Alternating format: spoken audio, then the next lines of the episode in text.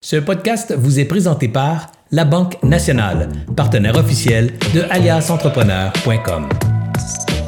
Mélanie Fortin qui va venir nous parler aujourd'hui de comment valider et faire évoluer son modèle d'affaires avec le temps. Salut Mélanie!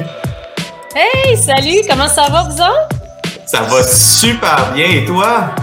Numéro un, je suis vraiment contente d'être là avec vous et avec tout le monde qui nous regarde aujourd'hui. Pareillement. Alors, pour commencer, Mélanie, ça serait quoi le premier point, le premier conseil pour valider faire évoluer son modèle d'affaires? Ben écoute, puis là, tu me dis, oh, j'ai une dizaine de minutes, fait que je commence dès maintenant.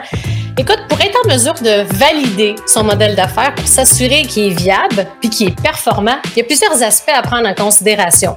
Mais rapidement, puis ça, c'est pas, euh, c'est pas sur la slide, sur la diapo, mais faut savoir qu'un bon modèle d'affaires, c'est quoi l'objectif? C'est de créer de la valeur puis être rentable. Fait que si on garde ça en tête, mais un des premiers aspects, justement, c'est de s'assurer d'avoir la bonne échelle de valeur en place. Qu'est-ce que je veux dire par là? Ben, c'est tout simplement d'avoir, j'ai-tu les bons produits, les bons services pour la bonne clientèle cible que je vise. Ça, c'est super important parce que tu peux avoir un super bon système en place, des tunnels de vente incroyables, mais si, en bout de ligne, tu n'as pas les bonnes offres, ça va être difficile. L'autre aspect aussi qui est important de vraiment garder en tête, c'est est-ce que mon plan de match, mon plan d'affaires prend en considération certains leviers de croissance pour assurer justement la performance et la viabilité du modèle d'affaires? Par exemple, un des leviers de croissance qui est, je ne sais pas ce que vous en pensez, Serge et Anthony, mais la fidélisation de la clientèle. Mais est-ce que je bâtis mes offres de services en prenant en compte que s'ils prennent tel service, tel programme, est-ce qu'ils vont prendre l'autre produit-service après? Puis comment je bâtis mon échelle de valeur justement pour m'assurer que je fidélise ma clientèle et comme ça, ben, je maximise ma croissance? Et ça, finalement, ça, Mélanie, parce que tu, tu m'as interpellé, mais Serge, il m'a toujours dit, ça coûte beaucoup moins cher vendre à un client qui existe déjà que développer un nouveau client, investir en marketing pour un nouveau client. Alors, c'est vraiment, j'adore ce point-là. Super, merci euh, Anthony. Puis en effet, je trouve que c'est tellement sous-estimé quand on développe notre plan d'affaires, puis c'est ce que je constate souvent auprès des entrepreneurs. On prend pas le temps de penser à ça. Il y en a plein de leviers de, croissance, mais la fidélisation, c'est un des leviers qui coûte pas cher à mettre en place, puis qui donne des résultats incroyables.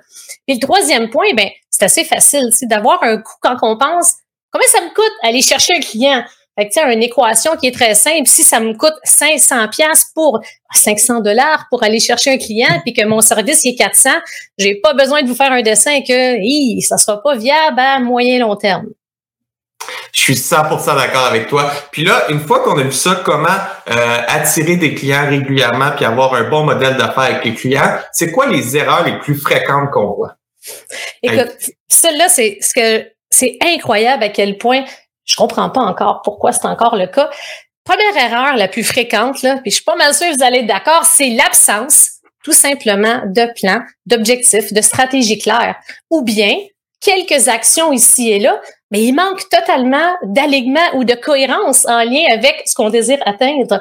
Combien de fois, puis je suis sûre que ça vous est déjà arrivé, puis pour ceux et celles qui nous regardent, hey, je veux faire mon chiffre d'affaires cette année, je veux faire par exemple 300 000 dollars.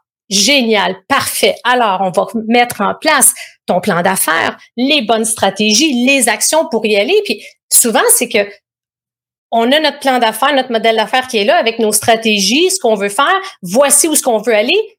Mais il manque, il n'y a pas de ligne directrice claire, ça fonctionne pas, il y a une absence de plan clair. Fait que ça, c'est une des erreurs que je constate le plus souvent quand on vient le temps de parler du fameux modèle d'affaires. Deuxième point, puis c'est un peu euh, une, continuité du premier, du premier point, l'éparpillement. Il y a une croyance, je ne sais pas ce que vous en pensez là, par rapport à ça, puis moi, c'est quelque chose que je constate énormément. Il y a une croyance populaire que si je me concentre sur mêler un projet, si j'en fais plus, puis que je suis partout en même temps, c'est clair que je vais finir par atteindre mes objectifs les plus ambitieux plus rapidement c'est totalement le contraire, bien souvent, qui va se produire. Parce que si tu es éparpillé, tu es partout, c'est pas ça qui va fonctionner super bien. Et qu'il faut que tu t'assures justement de savoir et de déterminer où est-ce que tu veux aller. C'est quoi ta cible financière? C'est quoi que tu vises avec ta business? Puis par la suite, de définir, OK, voici les trois objectifs principaux que je vais m'attarder cette année pour m'aider à atteindre mes objectifs.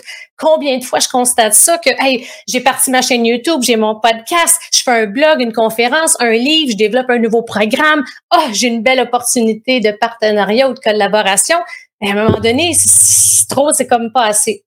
Fait ça, c'est pas mal un autre des, des erreurs que je constate. Puis la troisième, ben, le modèle d'affaires en place, il matche pas, il correspond pas avec la vision. Fait c'est justement un peu ce que je mentionnais, je veux aller là, mais le plan de match que j'ai en place, il reflète pas la vision. C'est plutôt le contraire. C'est que là, j'ai des stratégies que je commence à travailler sur tel tel point, mais là, je m'en vais là, de l'autre bord. Mais c'est ici ta vision, c'est ça que tu veux atteindre. Fait que c'est pour ça que d'aller chercher une ligne directrice puis de définir un plan de match clair va t'aider à être capable justement d'atteindre ta destination. Si je comprends bien, Excuse-moi, T'as-tu feeling, Mélanie, que parfois, ce, ce, plan d'affaires-là, les gens le voient trop en mode théorique et pas en mode pratique? Ah, C'est-à-dire qu'ils avec le, lourd fardeau de développer un plan de 60 pages qui couvre toute la business, alors que toi, tu parles d'une ligne directrice claire, relativement simple à se rappeler, qui enligne les directions, les décisions quotidiennes. C'est différent, mais on appelle ça dans les deux cas un plan ou une direction, tu sais. Mais c'est exactement, je suis vraiment d'accord avec toi, Serge. Puis c'est, j'ai, j'ai été longtemps aussi dans les grandes entreprises. J'étais entrepreneur depuis trois ans et demi. Il y a une affaire que je me suis dit, promis, c'est que mes processus, mes façons de fonctionner, mes processus d'affaires sont agiles, simples, efficaces. Fait en effet, combien de fois j'entends un plan d'affaires, ça va ça va arriver ces tablettes, c'est lourd, c'est un gros document. Puis en effet, c'est de la théorie. Au contraire. Mais ça aussi, hein, justement, on va en parler dans, pour le 9 mars, comment on a un plan de match, mais comment s'assurer de la réalisation de son plan en quelques étapes simples? Ça promet.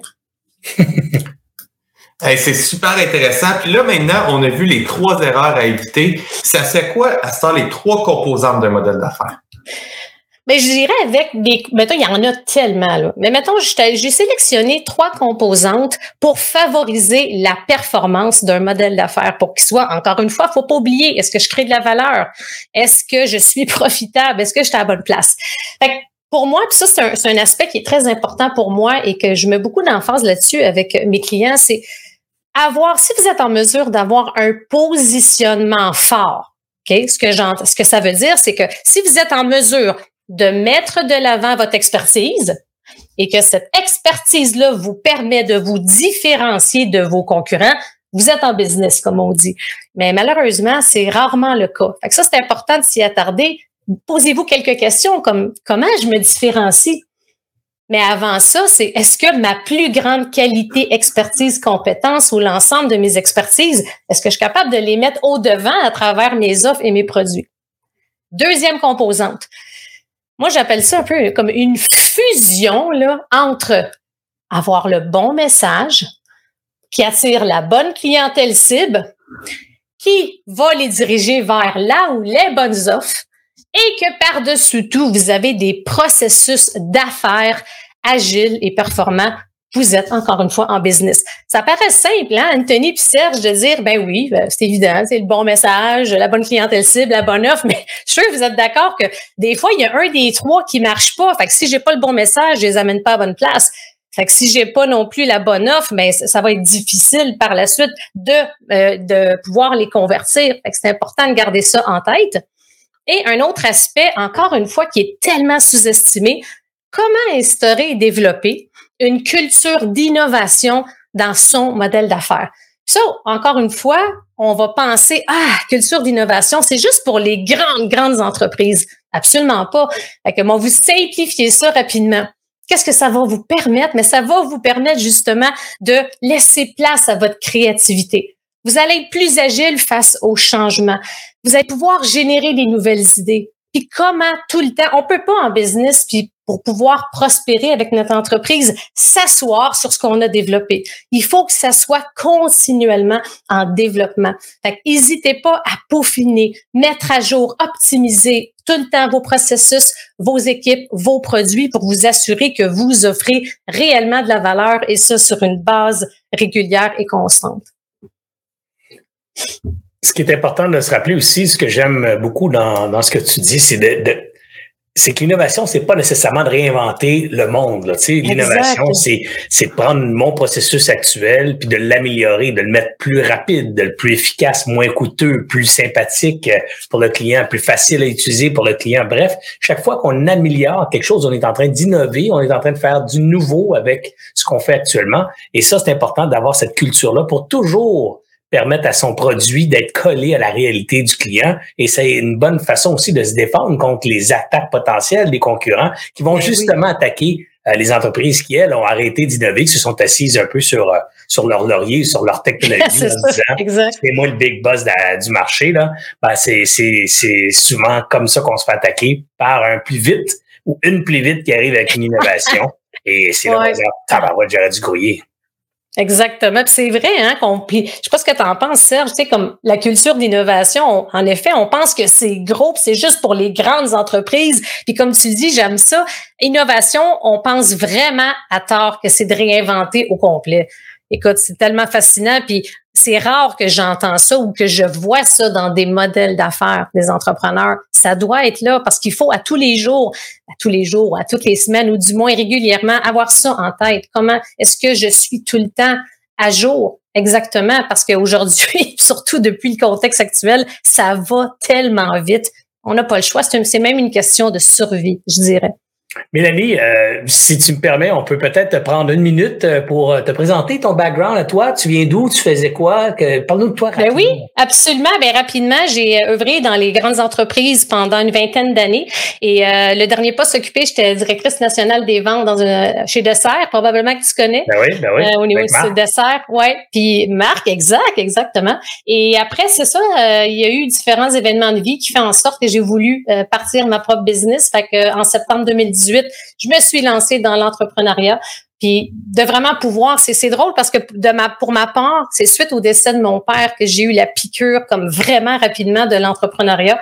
Et depuis ce temps-là, ben, j'accompagne les entrepreneurs, les, les petites moyennes entreprises à optimiser justement modèle d'affaires, processus, stratégie de croissance. Mais ce qui est important pour moi, c'est tout en s'assurant qu'on va pas sacrifier notre qualité de vie. J'ai failli laisser ma peau dans mon ascension dans le corpo, comme je dis souvent, puis ça, ça fait partie de mes valeurs, puis dans mes façons de faire, de comment travailler avec efficacité, comment accomplir plus en travaillant plus efficacement ou moins. Et ça, pour moi, c'est super important d'instaurer des plans de match, des, euh, des politiques, des procédures, des façons de faire agiles. Euh, super important pour moi. Merci beaucoup. Merci beaucoup. Ça fait plaisir. Merci à vous.